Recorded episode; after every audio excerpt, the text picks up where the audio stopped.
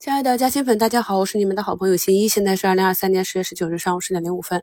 那目前的北向资金是指数三十亿啊。我们的市场呢，在昨天创出四百多家上涨的冰点之后呢，目前是接近三千家上涨。虽然说指数这里很难看啊，上证指数呢还有一个向下跳空的缺口，但是啊，那主要下跌的是谁呢？茅台下跌了百分之三。那在上周呢，我也跟大家反复强调过，我们的思想一定要跟得上时代啊，不能够固化。那像过去传统的消费。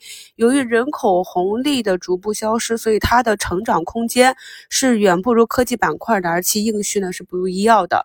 所以在过去传统消费里面的这些筹码呢，我们看到不管是外资还是内资都在慢慢的涌出。大家呢在选择方向上一定要正确啊，不然的话就是越行越远。只有在正确的路上去前行，哪怕你走得慢一点，但最终会达到目的地啊！那今天早评也跟大家讲过了，整个市场受美股和各种情绪的影响低开之后呢，早评标题里写了普遍低开，关注趋势完好的低吸机会和高开品种。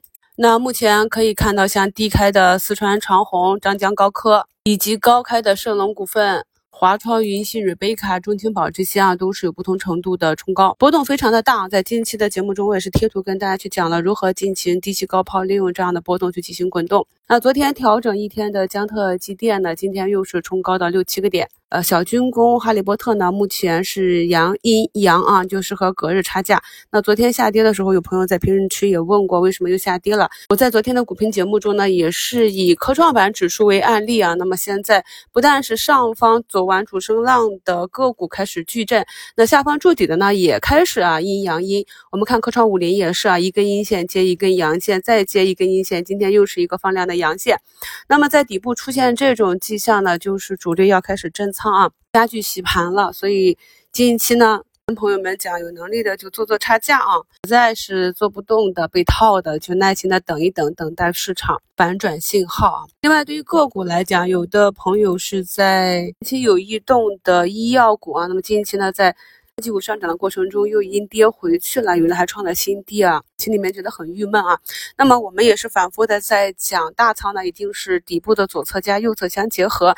如果你已经把仓位打进去啊。不确定什么时候见底，那么首先是要做仓位的防守。如果是已经到了历史底部估值分位，而且个股呢未来向好，那只能耐心等一等。在等的同时呢，并不是什么都不做啊，复盘还是有大量的工作要做。比如昨天跟大家讲的，当听到我节目中讲到新的主线可能出现的时候，你应该如何去复盘，如何去跟得上。那么这一波没跟上的话，下一波一定要跟得上主线行情，才能够跑赢市场。那像一些底部反转。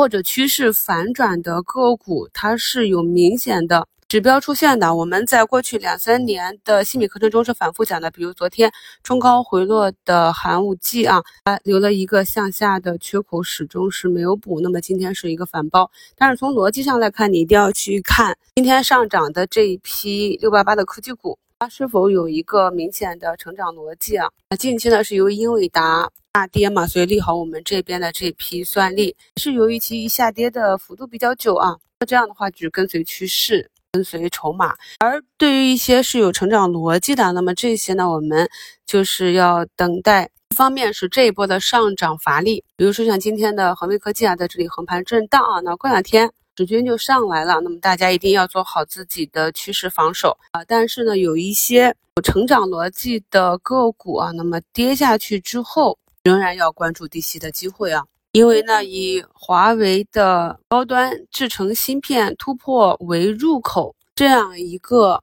事件，是可以有着深远的影响的。我们在过去西米一周展望里面是专门花了一期节目去讲这个影响性的。九月十七日的一周展望里啊，第三条华为芯片分析，那么这个无论是成长性还是市场，以及对我国在整个世界地位格局的。影响都是很深远的，所以要持续的跟踪观察。骨科手术机器人呢，在三连阴之后呢，今天指数十二点八三的这个低点，目前呢是回弹至三均啊。像这种流通比较小的个股，大家呢一定要带好跟踪逻辑，以及呢仓位一定是与预期和确定性相匹配啊。今天呢，这个阴跌已久的 IGBT 啊，小龙头新节能也是涨停了。我们今天节目中也是专门讲到了一些观察到的市场上这些趋势有所变化的 K 线图形。个股的指标啊，大家一定要重点记录。哦，现在江特电机已经涨停了啊，截个图给大家看一下。那么从它第一个涨停开始，我们就在点评锂矿里面，它的表现是比较突出的。那至于后期有什么故事，还要等走出来之后才能看得到啊。我们作为中小投资者呢，跟大资金是有信息差的。那我们的优势呢是传销好掉头，大资金的优势呢也是它的缺点啊，不管是进出都是很容易被我们。懂技术的投资者观察得到的，所以利用我们的优势啊，多学习，看懂了技术和趋势之后，跟随趋势。目前国家大基金、半导体、存储芯片、光刻机第三代半导体啊，都是领涨。科创板指呢，也是再次上涨到百分之一左右。今天呢，是前期的热点减肥药这个板块明显的积极下跌啊，板块指数。和板块内很多个股呢，都已经持续的破位啊，就是短期热点题材的退潮。关注这个板块的短线选手啊，在个股退潮期的时候就不看少动吧啊！再次强调一下，短线的要点就是你所参与的、关注的这些短线题材，一旦进入到退潮期啊，要学会休息。节目简介中呢，给大家贴了四张图啊。图一就是刚刚跟大家讲过的科创五零啊，这种底部的阴阳相交的图形，很多个股呢在底部也是走出了类似的图形，所以有些散户朋友，呃，跌了不敢低吸，涨了不敢高抛。或者是耐不住寂寞啊，到最后启动之前卖掉了啊，这些都是散户比较容易犯的错误，是由于看不懂周期，看不懂逻辑。在过去两三年里，跟朋友们沟通交流的过程中，我意识到，对于很多投资者来讲，最重要的可能就是看懂周期，看懂趋势啊。所以从今年十月给大家更新的新一期课程里呢，重点就是从周期和趋势开始讲的。听完新课程的朋友呢，可以去翻以前的课程，多多的理解啊。那么图二呢，就是大家讲到的持续跟踪的锂电了啊。大家可以看到，它近期的走势与之前的走势是完全不同，所以要求咱们新米团的朋友在前期啊这样阴跌毫无章法的走势中呢，就是只看不动，多观察，一直等到市场出现异动，然后再去重点关注啊。大多数的散户朋友就是在市场中抱这样阴跌的个股，毫无章法的、漫无计划的去补仓，在那里守株待兔啊。昨天就讲过了，守株待兔的概率并不高。我们可以看到，哪怕是一整个板块内，也只有一只个股走的比较强。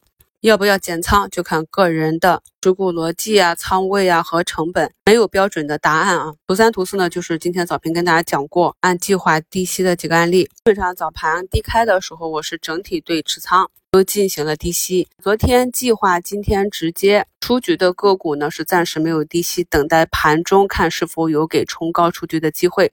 这个技术节点呢是十月九号给大家更新的啊，交易的简单规则。这两期节目呢也给大家贴到节目中，方便大家复习学习。祝大家下午交易顺利，我们收评再聊。